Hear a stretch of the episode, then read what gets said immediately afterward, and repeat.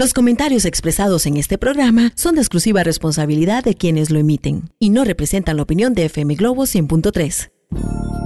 A partir de este momento, llega hasta tus oídos Intuiciones, un programa con contenido en los temas más importantes y debatidos del mundo actual, bajo la dirección y producción de Dinora Castillo y Juan José Arce. Bienvenidos. Bienvenido a su programa Intuiciones. Tengan todos ustedes muy buenas noches. Dinora Castillo, quien les saluda. Esta noche voy a estar este, acompañada por un experto en relaciones internacionales, un profesor universitario, eh, que se ha encargado de profundizar en sus estudios en lo que es toda la parte del Oriente Próximo. Eh, tenemos en las cabinas esta noche al licenciado Brian Acuña. Brian, muy buenas noches y muchísimas gracias por haber aceptado la invitación de venir a compartir con nosotros y con nuestro querido Radio Escuchas este, un poco de información sobre lo que es este, el, Oriente Próximo, Israel, porque yo quiero bajar ahora un poco del cielo a la tierra, ver la realidad eh, de Israel sin olvidarnos, por supuesto, de esa vinculación especial que existe entre Israel y el cielo. Bienvenido, Brian. Bueno, primero que nada, buenas noches, Dinora, y buenas noches a todo el público que escucha este programa. Pues la verdad, muy emocionado y contento de poder compartir estos minutos con cada uno de los escuchas y, por supuesto con usted. Muchas gracias. Y es que hemos estado pensando en un en un tema que puede ser de, relevancia para los costarricenses y para todas aquellas personas que también nos escuchan fuera del país. Y hay un país en el que la gente, eh, usted le pregunta si sabe eh, quién es, y cuando se pregunta por Israel, todo el mundo sabe. Y por supuesto que es por esa vinculación que se tiene a, este, a esta tierra, a este pueblo y a la parte de fe sin embargo, este, yo quisiera, Brian, usted como experto en estos temas, que me contara un poco sobre Israel. Bueno, hablar de Israel, ¿verdad? Pese a pues toda la historia, a veces cuando pensamos en Israel automáticamente pensamos en la Biblia. Eh, tenemos un Israel que es eh, el Israel terrenal, ¿verdad? Que podríamos mencionarlo como de esa forma, que es este estado que se funda a partir de 1948 una vez que acaba el mandato británico sobre la región que se denominó en algún momento Palestina, ¿verdad? Que eso es un nombre que se toma desde la época romana en el siglo, en el siglo II de nuestra era. Y es a partir de 1948 que una región de la denominada Palestina británica deja de llamarse Palestina y pasa a llamarse Israel. Anteriormente, Cabe también destacar de que otra zona de la denominada Palestina británica dentro del mandato eh, deja de llamarse Palestina y se convierte en Transjordania, ¿verdad? Que es un elemento que en muchas ocasiones académicos y otras personas que hablan de este tema obvian, ¿verdad? Por, alguna razón, principalmente por cuestiones eh, sentimentales, ¿verdad? Esta, esta, esta pequeña introducción que usted nos está dando con respecto a lo que es el Estado de Israel moderno, eh, siempre estoy completamente segura y como vos lo acabas de señalar, de que la gente inmediatamente lo vincula con la Biblia. Recordemos que el Israel bíblico era un Israel muchísimo más grande, ¿verdad? Sin embargo, este Israel que tenemos ahora en realidad es un estado pequeñito. ¿Cuánto es que mide Brian el estado de Israel? Es bastante interesante la pregunta porque, bueno, cuando lo comparamos con Costa Rica, vamos a ver de que el Estado de Israel mide menos de la mitad del territorio, ¿verdad? Mide 22.145 kilómetros cuadrados, lo cual, por supuesto, tiene que darnos a nosotros a, entender las dimensiones de un territorio que se disputa tanto y que en realidad no es tan grande. De hecho, se dice que Israel es quizás un poco más grande que la República del Salvador, acá mismo en Centroamérica, para ponerlo en contexto, pero cuando hablamos a nivel demográfico, estamos hablando de un país que tiene más del doble de la población que Costa Rica, ¿verdad? Ya llega y oscila a los 9 millones de personas. Y aquí lo importante es que un país tan pequeñito, que casi no se ve, y que tiene alrededor de 9 millones de personas, o sea, siempre es noticia en todas partes. ¿Usted tal vez podría darme algún tipo de referencia por qué pasa esto con este pequeño país? Yo creo que tiene que ver más que todo con una vinculación de carácter eh, espiritual. O sea, va a sonar medio extraño que un analista pues lo, lo plantee de ese modo, pero creo que todo surge desde la idea y de la noción del Israel como pueblo elegido, ¿verdad? De existir un territorio en el cual este pueblo tiene un asentamiento eh, desde 1948 ya como un Estado-nación, eh, algunos consideran de que muchas cuestiones proféticas y otro montón de cosas en el futuro van a ocurrir. Eh, aún así, digamos, no todos obviamente tienen una visión religiosa sin embargo lo vinculan desde ese punto de vista y aún la prensa. Es muy, muy llamativo de que un territorio como Israel llame tanto la atención por parte de la prensa internacional, pese a que a, partir del conflicto que existe con las poblaciones palestinas actuales, ¿verdad? Que es esta población que no logra su independencia en 1948, eh, se le dé más énfasis desde un punto de vista mediático al conflicto entre Israel y sus vecinos que los conflictos que están en los alrededores. Hablemos de Siria, con el desastre humanitario que existe desde el año 2011. Hablemos del Yemen, que es uno de los territorios que en estos momentos están en una verdadera crisis humanitaria. Hablemos de un eh, genocidio, podríamos hablar de algún modo, el propio Papa Francisco creo que en algún momento se refirió a esto, eh, de la persecución de cristianos y de la minoría yazidí en Irak. Por lo tanto, estamos hablando de un territorio al cual la prensa le invierte demasiado tiempo y espacio, y no solo la prensa, sino que hay activistas que hacen marchas y movimientos en contra, digamos, de lo que está pasando entre israelíes y palestinos, pero no vemos el mismo peso en, en, el marco de otros conflictos. De igual manera, no lo vemos esto en ningún foro de las Naciones Unidas o lo vemos muy poco dentro de los foros de las Naciones Unidas. Y es que, bueno, esta, esta región eh, se ha caracterizado precisamente porque es una región que, que, ha sido conflictiva, que es lamentable, ¿verdad? Porque este, eh, en, en, todas las épocas de la historia eh, ha habido imperios que se levantan, e imperios que quieren este, dominar toda la zona y últimamente con lo que es este que puede considerarse como entre comillas una especie de imperio lo que es el famoso Estado Islámico. Eh, tal vez usted puede conversarnos un poquito también de este tema. Sí, bueno, el Estado Islámico que ya técnicamente en su estructura más fuerte ya fue desmantelado, o sea, ya lo que queda del Estado Islámico son algunas células que siguen teniendo importancia en algunas regiones. Hay que, hay que considerar un elemento que es importante. Cuando hablamos del Medio Oriente, estamos hablando de un montón de divisiones de países que se crean de manera artificial hablemoslo, digamos, de esa manera transparente, eh, posterior a la época de los diferentes mandatos. Pensemos que en algún momento hubo un mandato francés sobre Siria, que incorporaba los territorios actuales del Líbano, hablemos del mandato británico de Mesopotamia o de Irak, que son los territorios actuales de Irak, y obviamente el mandato británico de Palestina.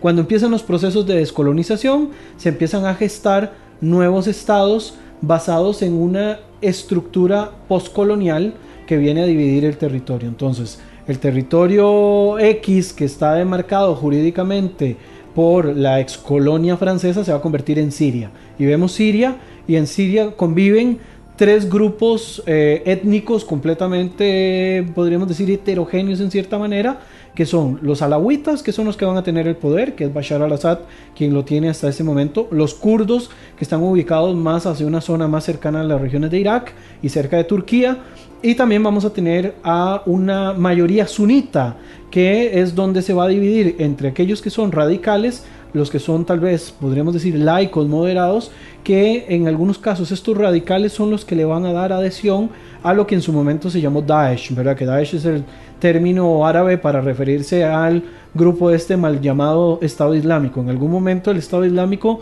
anhelaba poder regresar a la época de los grandes califas, ¿verdad? Y conquistar desde Yakarta en Indonesia hasta el Al-Andalus en España. Y ese era su objetivo. Quizás lo que mm, llevó al fracaso de este modelo Daesh, que no está terminado, por cierto, pese, digamos, a que los gobiernos occidentales dan por terminado a, Daesh, eh, lo que digamos da por terminado es que no tenían ningún tipo de respaldo de carácter institucional por parte de los estados. Que habían estados que probablemente les patrocinaban algunos elementos, armamento, eh, que les compraban petróleo en el mercado negro, lo que fuera, eso no fue suficiente. Necesitaban todavía mucha más estructura. Técnicamente en algún momento dominaron la mayor parte de Irak y unas importantes partes de Siria y posteriormente pues se transforman en solo células que están en estos momentos dormidas de nuevo, pero que en cualquier momento se pueden volver a despertar, que es un elemento que es sustancial dentro del mundo árabe y dentro del mundo musulmán, que se manejan a cuestión de, sectas, de, de tribus, grupos tribales, que en cualquier momento se amalgaman en una sola masa y pueden generar una nueva célula fuerte como la que en su momento impulsó el Estado Islámico. Aquí, este, dentro de estos grupos, hay dos que me gustaría que por favor hiciera la diferenciación entre uno y otro. Están los chiitas y están los sunitas. ¿Cuál es la diferenciación entre ellas y cuál de los dos es el que puede crear más conflicto y más problema en la zona? Ok, bueno, el Islam como religión, ¿verdad? En algún momento va a sufrir lo que se llama la fitna. La fitna es la primera guerra islámica. Entonces, esto va a ocasionar de que haya una... Se habla de que después del profeta Muhammad, después del profeta Mahoma, Mahoma logra instaurar la religión, ¿verdad? Eh, eh, otorga el Corán también, que posteriormente se va a escribir, pero hay un elemento que el profeta Mahoma va a dejar de lado, y es el hecho de que no existe la persona eh, o, no, no designa quién va a ser la persona que va a sustituir el poder que él va a tener. Entonces en algún momento va a haber algún tipo de choques y no sé qué, y uno de sus eh, enfrentamientos va a ser después del asesinato de, del imán Ali. Ali eh, era como el heredero, ¿verdad? En su momento lo van a asesinar y esto va a crear la primera división entre musulmanes. Y esto va a generar dos grupos, los chiitas, que son los partidarios de Ali, y por el otro lado los sunitas, que son los seguidores de la Sunna. Este, y aquí es importante eh, señalar también el hecho de que el Islam es posterior tanto al judaísmo como al cristianismo y que es una religión que toma de ambas religiones parte más parte de lo que está en la zona que Mahoma lo, lo, atrae para ahí. Tal vez eh, también que nos expliques un poquito qué son las sunas. Ok, bueno, en, el, en el Islam existen varios textos sagrados, dependiendo de cuál corriente sigas.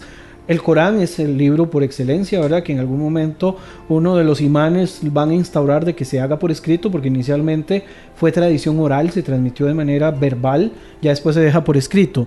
La Suna es, por decirlo así, un compilado normativo que dice cómo debería comportarse un musulmán. De ahí surgen el movimiento sunita. Eso quiere decir que ellos se guían por lo que la Suna diga, cómo se comportó el profeta o cómo se comportaban los amigos del profeta, lo que se llaman los cuatro Rashidun. Los cuatro Rashidun van a ser los cuatro imanes principales que va a tener el Islam y a partir de ahí la interpretación que ellos den, la exégesis que ellos den, esa va a ser la que posteriormente va a tener mayor peso. En el caso del chiismo, el chiismo no sigue la suna, eh, ellos siguen la sira y además que ahí son, por decirlo así, como historias y cuentos de cuestiones que el profeta también pudo decir o pudo no decir, pero en esto, digamos, la cuestión de la interpretación va a depender mucho del exégeta de turno y de la escuela eh, eh, a la cual pertenezca. Una de las escuelas más importantes en estos momentos es la escuela que está instaurada en Egipto, más, para ser más específico, en la Universidad del Cairo, ¿verdad? Que sería la, eh, la de Al-Azhar, ¿verdad? Esa es una de las escuelas más importantes de donde van a salir también movimientos un tanto radicales como el movimiento salafista, que el salafismo busca el purismo de la religión, instaurado y e instaurar la Sharia, la ley islámica, en todos los países, pero donde, este, donde no hay ley islámica.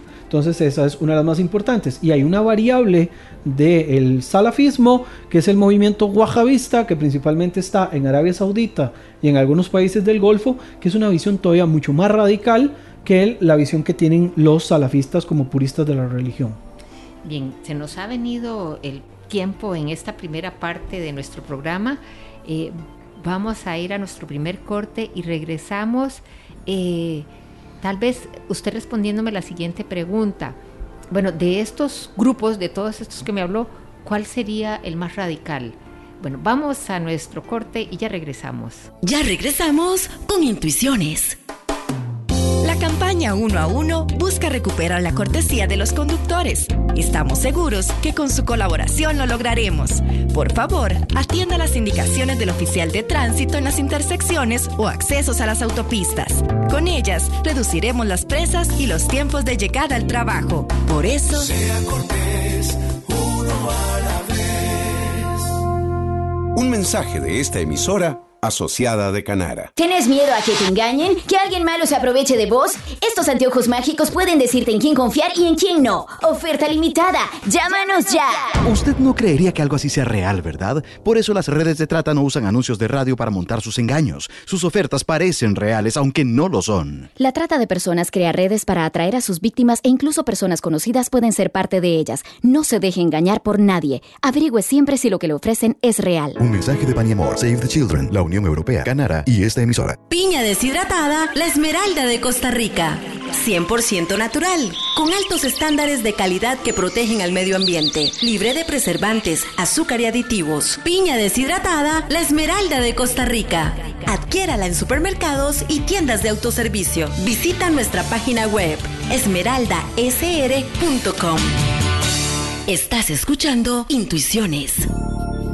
Regresamos a su programa Intuiciones. Esta noche Dinora Castillo quien les habla. Estoy en compañía del licenciado Brian Acuña, que nos está dando este, toda una información muy enriquecedora sobre este, los diversos grupos que viven en el Medio Oriente y también en parte un poco de Israel, que más adelante vamos a continuar hablando de él.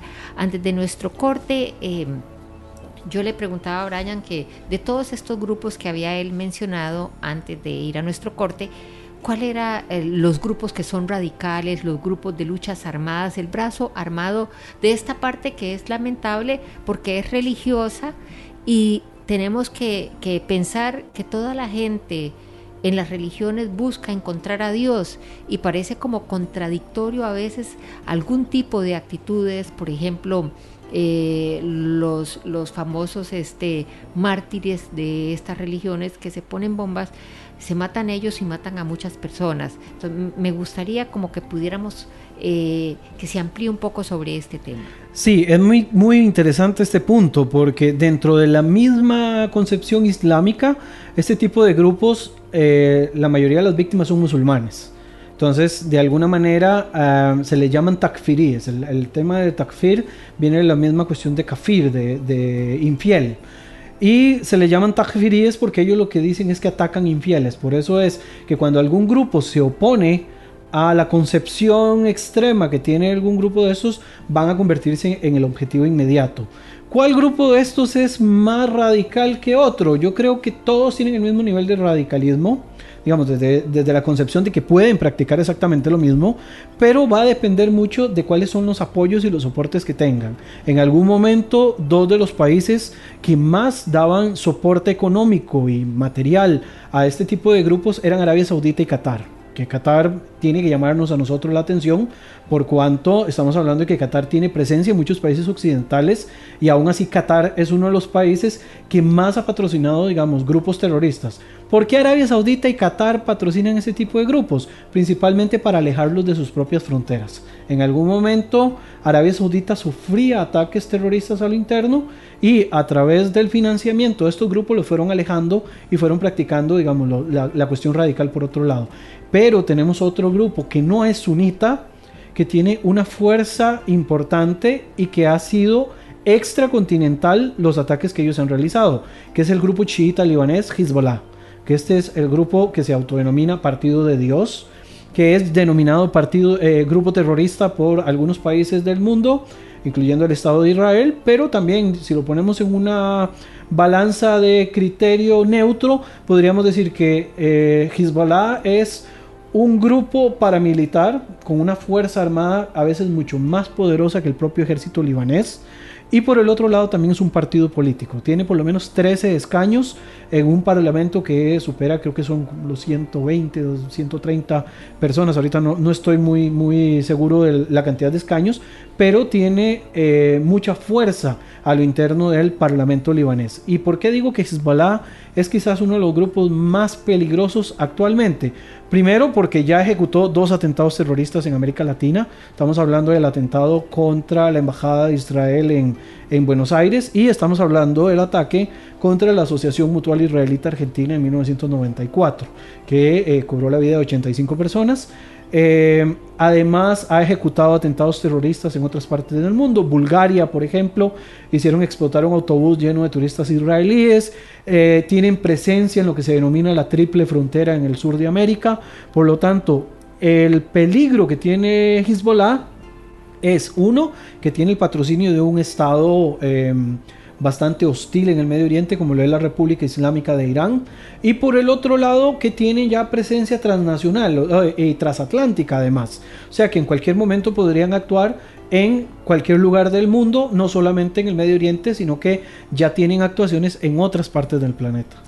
Brian, mientras usted decía todo esto, a mí me suena así como contradictorio, porque cuando uno lee, por ejemplo, los principios del Islam, eh, el Islam también busca este, eh, la bondad en el ser humano, busca la, caridad, eh, busca una serie de cosas y uno a veces conoce personas de, que practican este tipo de religión que no son así. Usted como analista, ¿a dónde cree que es que se da ese punto de inflexión en el que una persona que se supone que sigue a su Dios, eh, llega a ser capaz de hacer este tipo de barbaridades? Bueno, como cualquier religión, va a depender del exégesis que se le dé a los textos. Muy interesante porque el Corán está revelado por lo que se llaman asoras o suras y aleyas, ¿verdad? Que serían como los capítulos y los versículos. No tienen un orden cronológico, técnicamente están acomodados desde las suras más largas a las suras más cortas aproximadamente. Y hay dos tipos de suras. Están las suras reveladas en Meca y están las suras reveladas en Medina. Están los analistas que explican de que si una sura revelada en Meca que habla de la convivencia entre las religiones contradice a una sura de Medina que fue revelada posterior que habla de la lucha contra los infieles están los exégetas que dicen de que la sura que va a tener preeminencia va a ser la sura revelada en Medina y no la revelada en Meca. Desde ese punto de vista, dependiendo de quién haga el exégesis, así también va a ser el nivel de radicalismo que tengan algunos grupos. Además, no solamente, acordémonos que no solamente se obedece a lo que diga el Corán, sino que también lo que digan la, eh, la sura y lo que digan los hadices. Los hadices son los dichos del profeta. Entonces, dependiendo de qué digan o qué digan los exégetas que hay que hacer, de esa manera es como se van a comportar. El radicalismo casi siempre está de la mano del exégeta que tenga. Hay un, asunto con el Islam y es que no tienen una eh, jerarquía clerical. Vamos, a diferencia de la Iglesia Católica, por ejemplo, que tienen al Papa, en, el Islam eso es un poco más difuso. Quizás está más estructurado desde el punto de vista del Islam chiita a través de los imanes y lo que los imanes digan, pues eso es lo que se, lo que se hace, ¿verdad? Pero eh, en general el Islam es más desestructurado y va a depender mucho de quien haga la interpretación. Para suerte del mundo, el porcentaje de musulmanes que tienen un punto de vista tan radical es un porcentaje muy bajo. El problema es que cuando ocasionan daños, ocasionan daños muy fuertes, ¿verdad? Hablemos de atentados en Cachemira, hablemos de atentados en Pakistán, en Irak, eh, bueno, y la lista es muy larga, Nigeria, Europa, etcétera. Que por cierto, en Europa hay muchas células dormidas, hablando del caso del Estado Islámico, células dormidas que están esperando que alguien las accione para poder cometer atentados. Y hablando de Europa, hay una ciudad muy importante, yo he hecho columnas hablando de esta ciudad, es la ciudad de Molenbeek, que está en Bruselas, en Bélgica. Eso es un barrio completamente islamizado y el problema no es que sean musulmanes, es que la mayoría de las mezquitas que están ahí, madrazas que están ahí, son de imanes con un punto de vista eh, fundamentalista, que del fundamentalismo al radicalismo la línea es muy muy delgada para poder atravesar el umbral. Don Brian, y por ejemplo, cuando yo pienso en el cristianismo de la Edad Media, a mí me, hace remontar este tipo de actitudes religiosas porque en el fondo los está moviendo su credo religioso. El Islam dentro de lo que se pretende es que todo debe de islamizarse, todo debe de someterse a la y todo aquello que no esté sometido este, no tiene derecho de existir. Entonces, desde el punto de vista de un analista político, ¿Tiene algún tipo de relación esto? O sea, ¿será que en un futuro cuando este, esta religión evolucione más con el tiempo, dejará de ser así? O sea, sé que es una pregunta como hipotética, pero es algo que puede pensarse. ¿Qué cree usted? Ok, creo que uno de los aspectos más eh, revolucionarios que pudo hacer el cristianismo fue la separación entre religión y Estado. Que el gobierno se manejara de una forma y la religión se manejara de otra el mismo hecho de que existieran eh, reformistas al estilo de Martín Lutero y de otros personajes que vinieron a reformar a la iglesia, eso también le da un aspecto importante. El asunto está en que en el Islam es más difícil, porque en el Islam la interpretación del Estado está sujeta a la interpretación de la religión. De hecho, cuando Mahoma enviaba emisarios a algunos pueblos para decirles que se tenían que islamizar, les, los mandaban como diplomáticos. Estos eran diplomáticos que llegaban a, los, a las zonas y les dijeron, ustedes tienen uno, dos, tres meses para convertirse al Islam, para huir o para ser sometidos por la espada. Entonces el principal problema, ¿cuál es? Probablemente que no existe la figura de un reformador al nivel, digamos, de Martín Lutero, puede que hayan muchos imanes. De hecho, hay un imán muy famoso en Australia, un imán eh, iraní que es de apellido Tawahidi, que él es un imán reformador del Islam, bastante interesante, pero es tan interesante que tiene que andar con guardaespaldas por todos lados, ¿verdad? Por cuanto él llama a una evolución de la religión, algo más adaptado al siglo XXI. Quizás en el momento en el que se pueda dar ese tipo de evolución, podríamos estar hablando de un fin, de un oscurantismo, de una de las visiones del Islam. El Islam en general está muy adaptado a nuestra era eh, contemporánea, pero algunos de sus líderes siguen estancados en la Edad Media del Islam. Pensemos que el Islam acaba de cumplir 1411 años de existencia, entonces tampoco podríamos exigir, digamos, que, que, esto se llegue a reformar de la noche a la mañana, así como no se reformaron las otras dos religiones monoteístas, ¿verdad?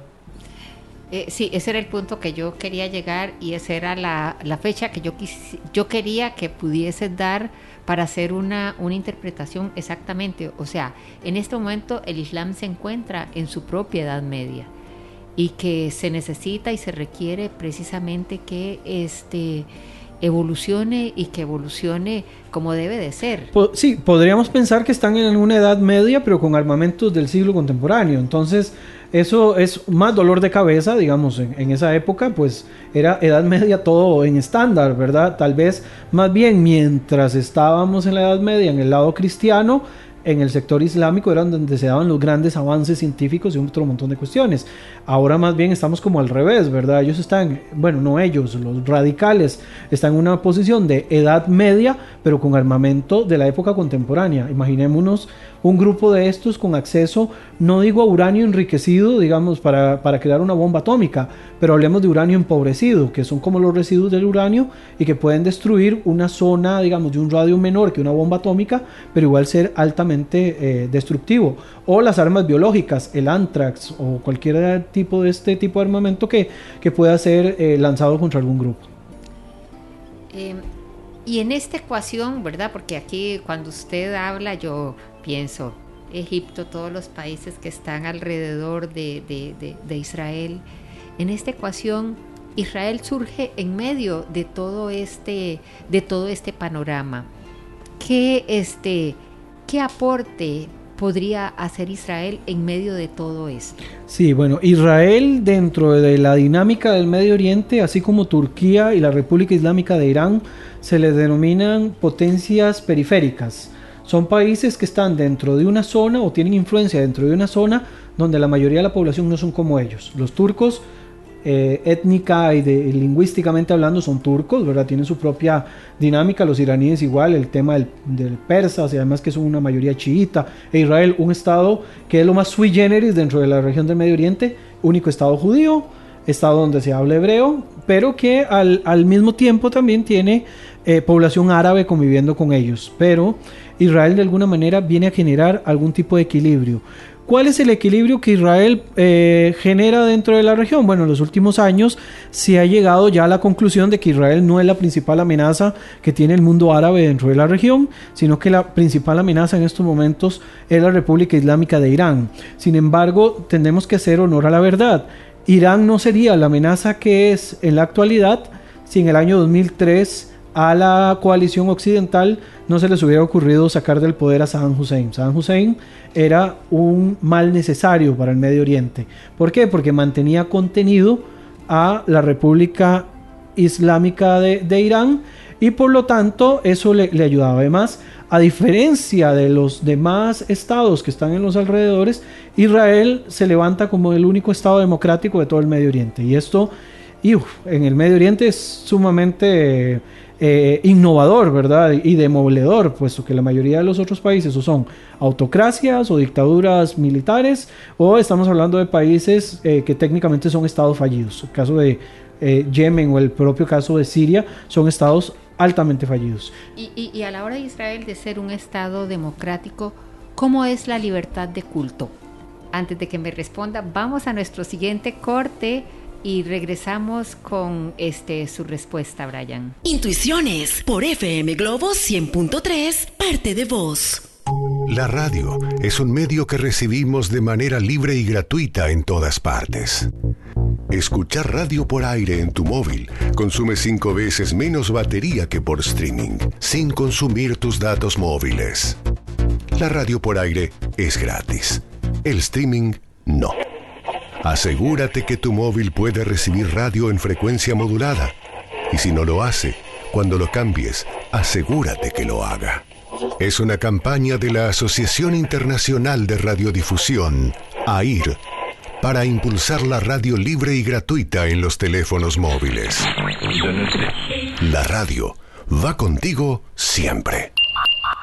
Para salvar mi vida o la de alguien más, yo denuncio. La trata de personas es el delito donde nos engañan, nos aíslan y nos usan como esclavos para ganar dinero. Cualquier sospecha de trata de personas podés reportarla al 911.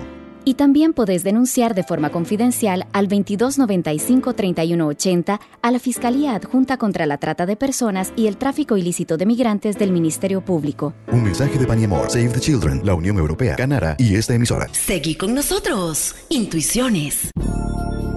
Regresamos a su programa Intuiciones, no sin antes este, mandarles mis cariñosos saludos a Eduardo, que sé que siempre me escucha. Espero que esto le llame mucho la atención, este programa que, hemos preparado cariñosamente para todos ustedes.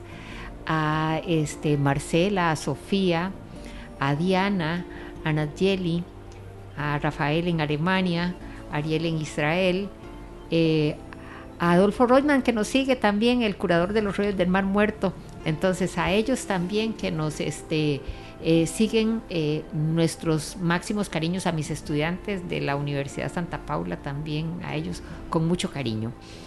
Eh, les recuerdo seguir en nuestro perfil de Facebook, ahí ustedes pueden ver parte de, esta, de, de los temas que estamos tratando esta noche en este programa. Bien, antes de ir a nuestro corte, yo le hacía una pregunta a usted con respecto a lo que era Israel como eh, única democracia del Medio Oriente y le preguntaba sobre cómo era la, la libertad religiosa, porque eso es importante, eso dice mucho de lo que es una verdadera democracia. Bueno, en Israel se garantiza la libertad de culto. Técnicamente cada religión administra sus lugares sagrados, ¿verdad? Eh, quizás la única excepción muy interesante es la de la iglesia del Santo Sepulcro, que las llaves de la iglesia la manejan árabes palestinos, ¿verdad? Tema bastante interesante, pero que no, no deja de ser, digamos, llamativo de que en un Estado democrático como Israel eh, se permita que se puedan dar ese tipo de, cuestiones. Aún, digamos, en el lugar donde se habían erigido los dos templos eh, judíos, el templo de Salomón y el, templo de Herodes, eh, ahí donde está actualmente el Domo de la Roca y la Mezquita de Omar, eh, es administrado por musulmanes, ¿verdad? Hay control, por supuesto, por parte de Israel para mantener la, cuestión bastante estable, pero por lo general este, se respeta la libertad de culto de, cada grupo. Los, matrimonios en Israel además están sujetos a, las leyes religiosas y por lo tanto cada religión, digamos, tiene esa potestad de casar según sus propios ritos a la hora de tener todo este panorama de los, de los vecinos de Israel y de todo, yo quisiera que usted me hablara un poco acerca de lo que ha hecho este país en estos 70 años de historia.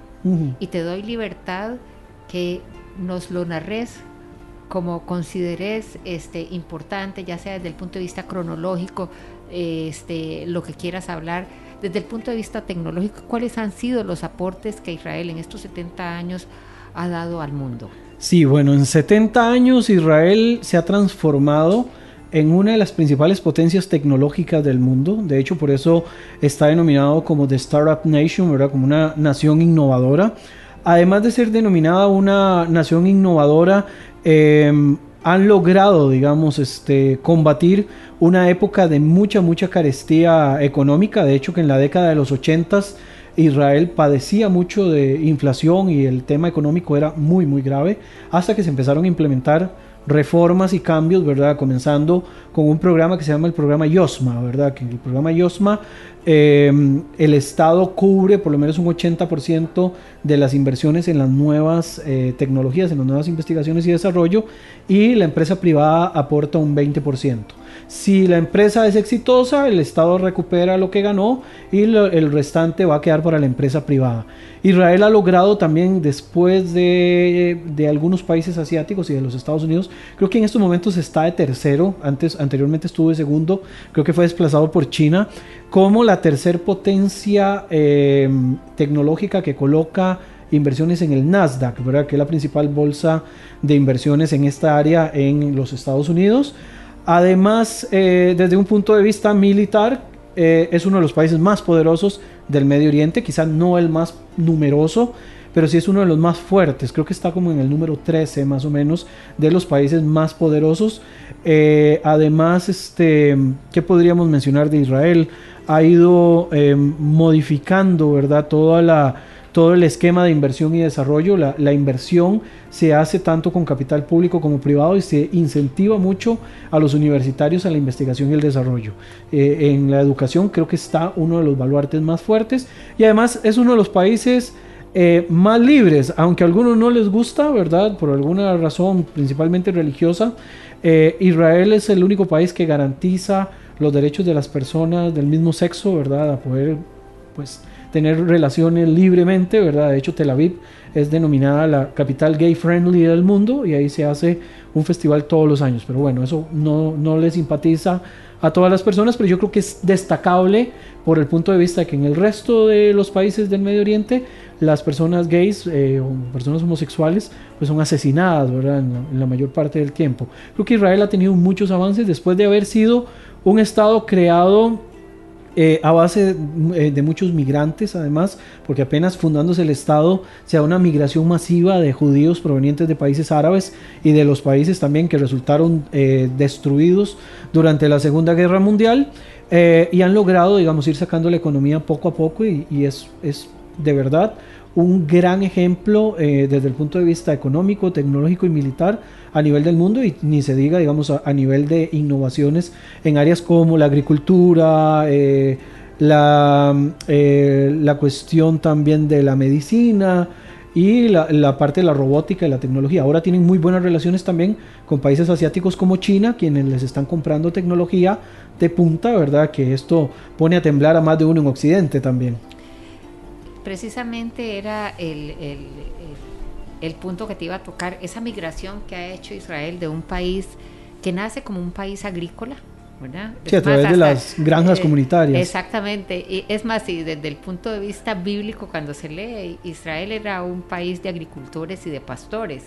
Y eso se puede leer en la Biblia y ahí se puede ver, se habla de cosechas, se habla de las, de, de las ovejas, se habla de los pastores e Israel cuando llega, eh, precisamente toda la, inmigración que se da, eh, lo primero que tiene que hacer es empezar a pensar cómo pone a producir esa tierra, que por cierto es muy árida. Sí, bueno, el 60% del territorio es desierto. Cuando se hizo la partición, yo siempre le cuento a, a los estudiantes a los que les doy esta charla, de que lo interesante del desierto es que nadie lo quería, pero al mismo tiempo nadie no lo quería.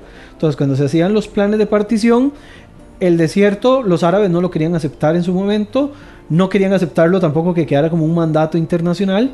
Al final pues se lo endosaron a Israel. Muy interesante con el tema del desierto, que en el Negev, por ejemplo, ya hay zonas que se han podido desertificar, ¿verdad? Se les quitó la parte del desierto, ya hay eh, comunidades conviviendo en esas zonas y se ha logrado cambiar el panorama geográfico del territorio. Eh, se ha logrado que regresen ciertas migraciones de aves, eh, ha cambiado el clima un montón, parece mentiras, pero esos pequeños, grandes cambios que Israel ha implementado ha generado cambios aún en el clima dentro del territorio, un territorio que estamos hablando, que en verano hacen 50 grados a la sombra, ¿verdad? Algo que eh, da calor solo pensarlo, ¿verdad? Cuando usted dice este de que se le ha tomado al desierto la posibilidad de hacerlo este producir la posibilidad de hacerlo que deje de ser desierto. Eso me remonta a mí a profecías bíblicas que dicen que el desierto va a florecer. Eh, parece como increíble porque este, si quienes nos escuchan en este momento para nada son religiosos y no tienen por qué serlos, pero sí quiero decirles que es algo que tiene que hacernos llamar la atención a todos. O sea, está en ese libro y ese libro dice que en un futuro se va precisamente a que el desierto va a florecer. Y también otra de las profecías más hermosas que hay es que dice que va a pastar el lobo con el, con el cabrito. Esperemos que esta profecía la logremos ver así como estamos viendo que el desierto está floreciendo, que esa segunda parte de esa profecía pues también se cumpla. Sí, y bueno, en cuanto al tema del desierto, un elemento que tiene que las personas hacer, hacer imagen es que el desierto del Negev no es un desierto arenoso, ¿verdad? Como uno comúnmente podría imaginarlo, sino que es un desierto rocoso. Imaginémonos a un grupo de gente sacándole eh, producción a un desierto rocoso que de verdad es lo más inestable que puede existir. Entonces es todavía mucho más llamativo, porque un desierto de dunas con arena, pues debe ser una cuestión, pero un desierto que sea pura piedra seca, pura tierra seca, es otro nivel de, trabajo el que lleva y de verdad que se ve de, eh, cómo la implementación de ese desarrollo que el país ha logrado, pues eh, ha impulsado que esto, que esto se pueda ejecutar de esa manera. Hablando acerca de la parte política también, Israel como Estado, la parte de gobierno, ¿cómo está compuesta? Bueno, Israel es un Estado parlamentario, ¿verdad? Tiene 120 escaños muy interesante porque el número es bíblico, ¿verdad? Tiene que ver con la gran asamblea de 120 personas. Exacto, los 120 ancianos. Eh, Israel es muy particular, ¿verdad? Se dice que donde hay dos judíos hay tres opiniones. Ahora imaginémonos 120, ¿verdad? No todos son judíos, por supuesto. Hay partidos árabes también con presencia en el, en el Parlamento, lo que sostiene todavía mucho más el, reforzar la idea de un Estado democrático. Hay elecciones cada cuatro años, se pueden adelantar las elecciones. Hay ocasiones que los gobiernos no duran más de dos años se adelantan las elecciones y vuelve a partir de cuatro. Por cierto, es lo que está ocurriendo ahora. En estos momentos, sí. Netanyahu, quisiera por favor que ampliaras un poco también. Sí, bueno, ahora en, eh, el 16 de septiembre va a haber una segunda elección, ¿verdad? La primera se intentó formar gobierno, se le dio la oportunidad al que está de primer ministro, que por cierto es el primer ministro que más tiempo ha estado en este, en este puesto desde la historia del Estado de Israel en 1948. Se le está. Eh, planteando, se está planteando nuevas elecciones. Eh, se teme que nuevamente pueda ocurrir exactamente lo mismo, que ninguno logre formar gobierno y se haga un desgaste, aunque también se habla de un gobierno de unidad, lo cual sería sumamente interesante y sumamente necesario.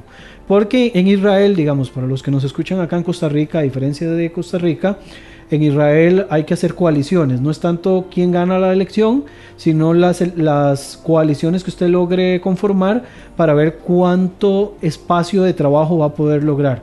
Y ese ha sido quizás el, el mayor problema que ha tenido en esta última elección Israel, que quedó como muy repartido y al final de cuentas no lograron el mínimo, eh, que creo que es la mitad más uno, una, una, cuestión así, ahorita no, no preciso exactamente el dato, era para tener un colchón de trabajo no lo logra, digamos, el, primer ministro y se vuelven a postular nuevas elecciones. Ahí, digamos, se hace por listas de diputados y la gente vota por las listas. Digamos, a diferencia de acá en Costa Rica, donde votamos por paquetes de diputados, en Israel usted vota por un diputado sí, por otro diputado no, y de esa manera se escoge cuáles escaños son los que al final de cuentas van a ir ganando posición. ¿Y toda, toda la población participa o son un poco parecido como en Estados Unidos, que no todo el mundo tiene que votar, sino que son... Eh...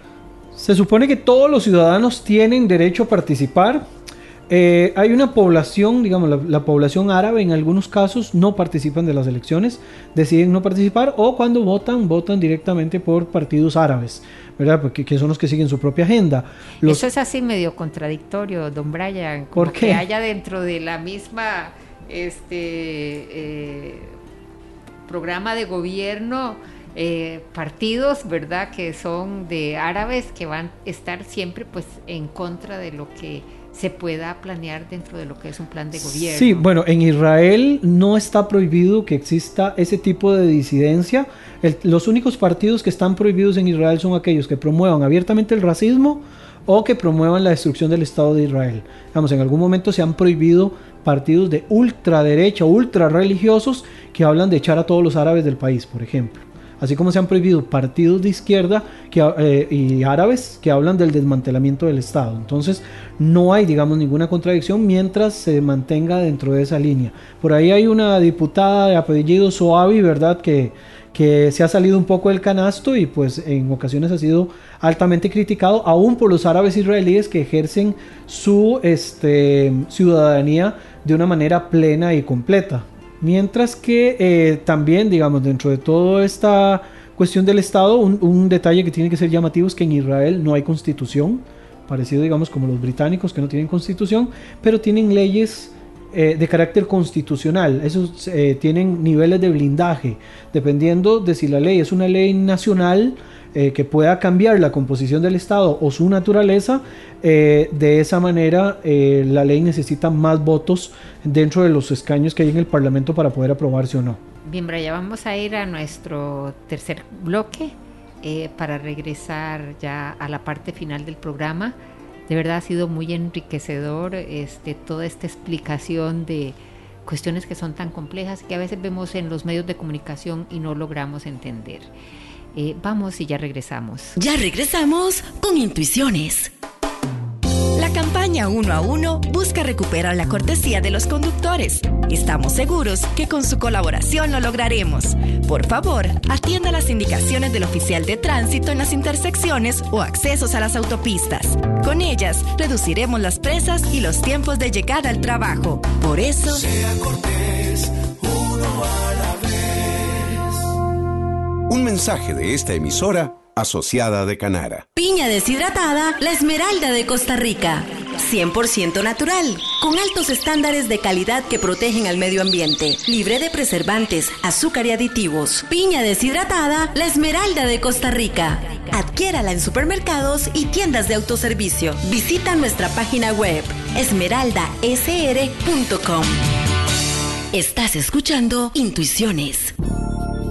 Regresamos a su programa Intuiciones esta noche. Como les dije al iniciar nuestro programa, nos venimos del cielo a la tierra, nos venimos a la Jerusalén terrestre, no a la Israel celestial o a la Israel eh, o a la Jerusalén celestial. Estamos hablando de la realidad y de la historia reciente del, del Estado de Israel y para eso tenemos en nuestros micrófonos al licenciado Brian Acuña, que él es un analista internacional y que nos está contando pues muchísimas cosas que a veces ni siquiera tenemos la más remota idea. Y es que este es un tema eh, de, de, de, especial relevancia, ya que Israel es un, es un país que siempre sale por todos lados. Bien, Brian, antes de ir a nuestro corte estábamos hablando acerca del sistema este, parlamentario y de los diputados y estábamos hablando como cuáles eran los, los partidos que no podían existir en Israel y cuáles son los que sí pueden eh, eh, existir. Y este, dentro de estos eh, partidos que, que, pueden existir y que son partidos que tienen que ver con, con, con, la parte árabe, yo me imagino que acá se llevan pues tratamientos para estas poblaciones, proyectos para estas poblaciones. Sí, sin ninguna duda, digamos, eh, cuando se arman las coaliciones, ellos negocian de que hayan algunos beneficios, ¿verdad?, para cada una de las bancadas que representan. Los árabes regularmente se alían con los partidos de izquierda, ¿verdad? Hay partidos de izquierda donde están compuestos por árabes y judíos, como el caso de Meretz, que es un, es un partido mixto, por decirlo de alguna manera, eh, y ellos buscan también su propia agenda. En, en las elecciones anteriores, digamos, a estas que acaban de pasar, eh, la Fuerza Árabe fue como la tercera mayor votada, digamos, dentro de todo el, espectro. Obviamente, cuando ya se hacen las coaliciones, no se convierten en una mayoría muy alta, pero sí tuvieron un porcentaje bastante, bastante importante. Entonces, es, interesante cómo la dinámica de los países árabes, de, los, perdón, de los partidos árabes y los ciudadanos árabes dentro de Israel, tienen un peso determinante dentro de la dinámica del, país. Eh, y este dentro también de toda esta dinámica partidaria hay de los dos espectros, ¿verdad? Hay espectro de partidos que están muy hacia la derecha, ¿verdad? Que los partidos de muy hacia la derecha obedecen principalmente a partidos religiosos o partidos de un corte más nacionalista y hay partidos de izquierda, ¿verdad? Que se van también al otro lado del, del extremo.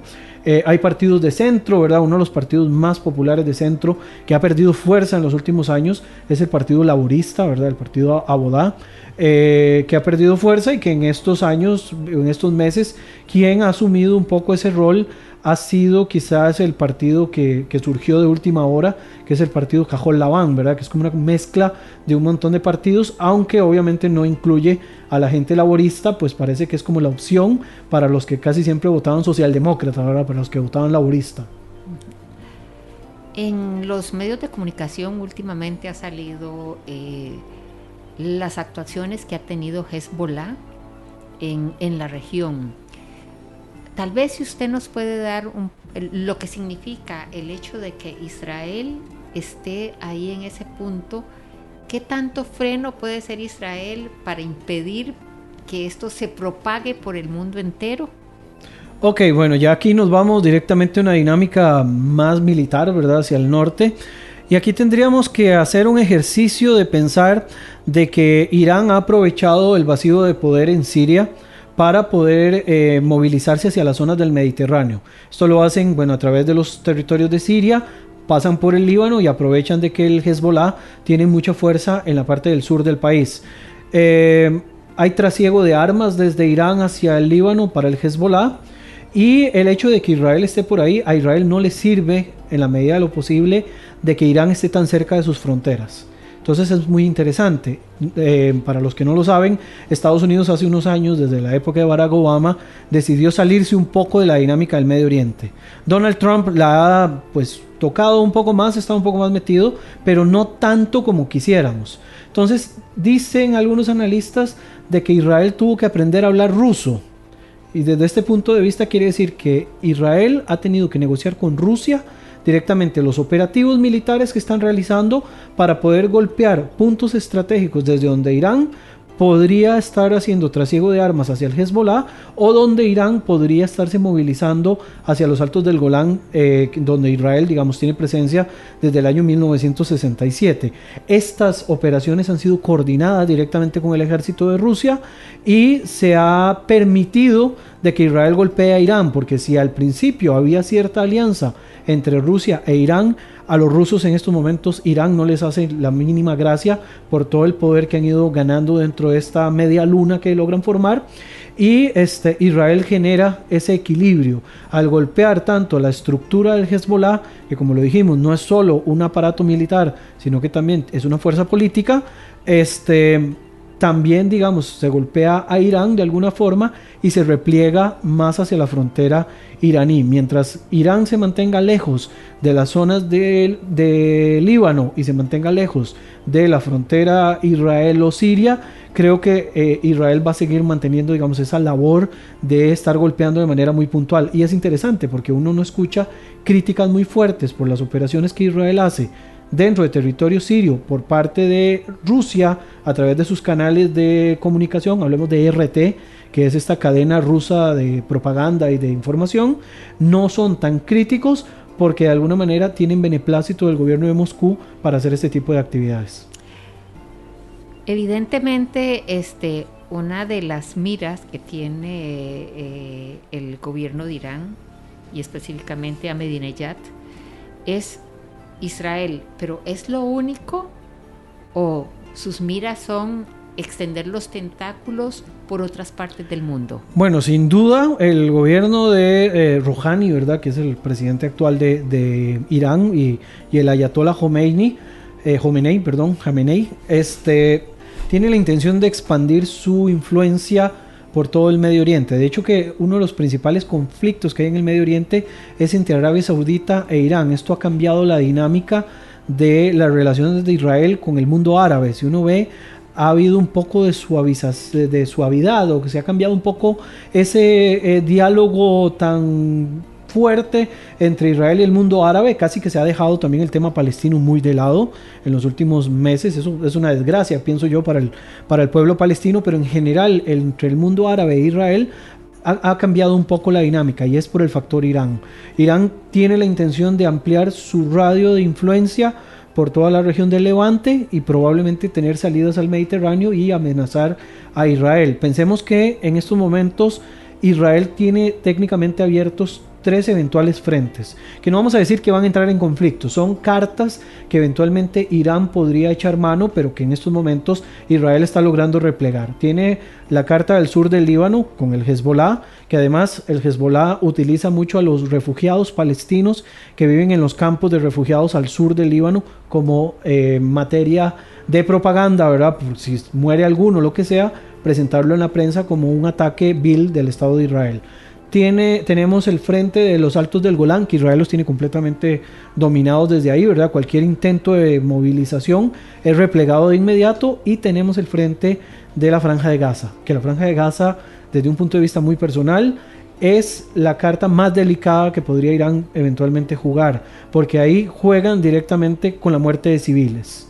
Al enviarlos contra las vallas de protección que dividen Israel de Gaza, esa muerte de civiles tiene un peso muy importante desde la propaganda iraní contra los intereses de Israel. Entonces, Israel debe ser muy meticuloso en la forma en la que responda a cada uno de los ataques que venga, dependiendo del frente que sea.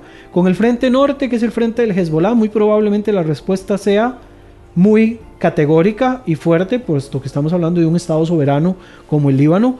Si hablamos de Siria, ya entendemos que ahí la dinámica es el gobierno de Siria se queda callado, el ruso habla, pero ahí hay un tema de entendimiento. Como de alguna forma se ha comprendido de que Al-Assad en estos momentos es un mal necesario, pero Gaza sí es un punto de inflexión muy, muy delicado, dentro del cual la dinámica de los medios de comunicación van a tener un peso muy importante si se llega a desatar algún tipo de conflicto más allá de lo que ya está. Israel ha logrado replegar de una manera muy inteligente todas las acciones que se han procurado hacer desde Gaza, que por cierto el Hamas ha estado recibiendo dinero en los últimos meses, como 5 millones de dólares, una cosa así mensuales, un poco más de dinero, para fortalecer ese frente contra Israel y que la propaganda pueda hacer, digamos, su trabajo de ensuciar la cancha. ¿Cuál es el objetivo de Irán en todo esto? Sacar la atención de lo que ocurre en el Golfo, en el estrecho de Hormuz, y en las relaciones con el mundo árabe y traerle la Carta Palestina para una vez más embarrelar la cancha. La Carta Palestina para este tipo de grupos que son muy radicales, países que promueven eh, ejercicios contra Israel, la Carta Palestina siempre le sienta bien, eh, aunque los muertos siempre van a ser palestinos, ¿verdad? Ya para cerrar, ¿usted como analista ve algún tipo de salida eh, pacífica de toda esta este de todo este entramado que tiene muchísimos años de estar en la palestra. Creo que acá las decisiones van a tener que pasar por arbitrariedades. Eh, no veo soluciones negociadas porque acá hay un montón de juegos de intereses, hay un montón de actores involucrados. Yo siempre le digo a los estudiantes que este conflicto es como el dicho de que de mano en mano se perdió un elefante, ¿verdad? Este es muy complejo por la cantidad de actores que están involucrados hay potencias hegemónicas, hay potencias regionales, hay intereses eh, geoestratégicos y demás. Yo creo que acá la solución, si por lo menos hablamos del caso palestino-israelí, que creo que es uno de los conflictos de los que más se conversan, va a tener que pasar por una decisión de arbitrariedad, que alguien imponga las condiciones y que se corte de una vez por todas la situación del paradigma tal y como lo tenemos en la actualidad. Por el momento vamos a seguir manteniendo vivo un conflicto ya intratable por sí mismo que genera demasiadas pasiones y podría extenderse a 100, 200 años si no se empiezan ya a marcar un final, digamos, para todas las cuestiones que hasta este momento se han venido planteando. Muchísimas gracias, Brian. Muchísimas gracias a ustedes, queridos Radio Escucha. Les trajimos un programa bien diferente a los que ustedes están acostumbrados a escuchar acá en su programa Intuiciones, pero es parte de lo que es la realidad de este mundo. Y este también eh, la, el intentar ver la realidad con los ojos del alma, el intentar ver esta zona que en realidad es una zona que es muy especial, y no solamente lo que es el Estado moderno de Israel, sino toda esta área en donde, se desarrolla lo que es el nacimiento de las tres grandes religiones monoteístas. Eh, muchísimas gracias y muy buenas noches. Bueno, muchísimas gracias Dinora y buenas noches a todo el público y de verdad agradecido por la oportunidad. Intuiciones, martes y jueves, 9 de la noche. Intuiciones. Los comentarios expresados en este programa son de exclusiva responsabilidad de quienes lo emiten y no representan la opinión de FM Globo 100.3.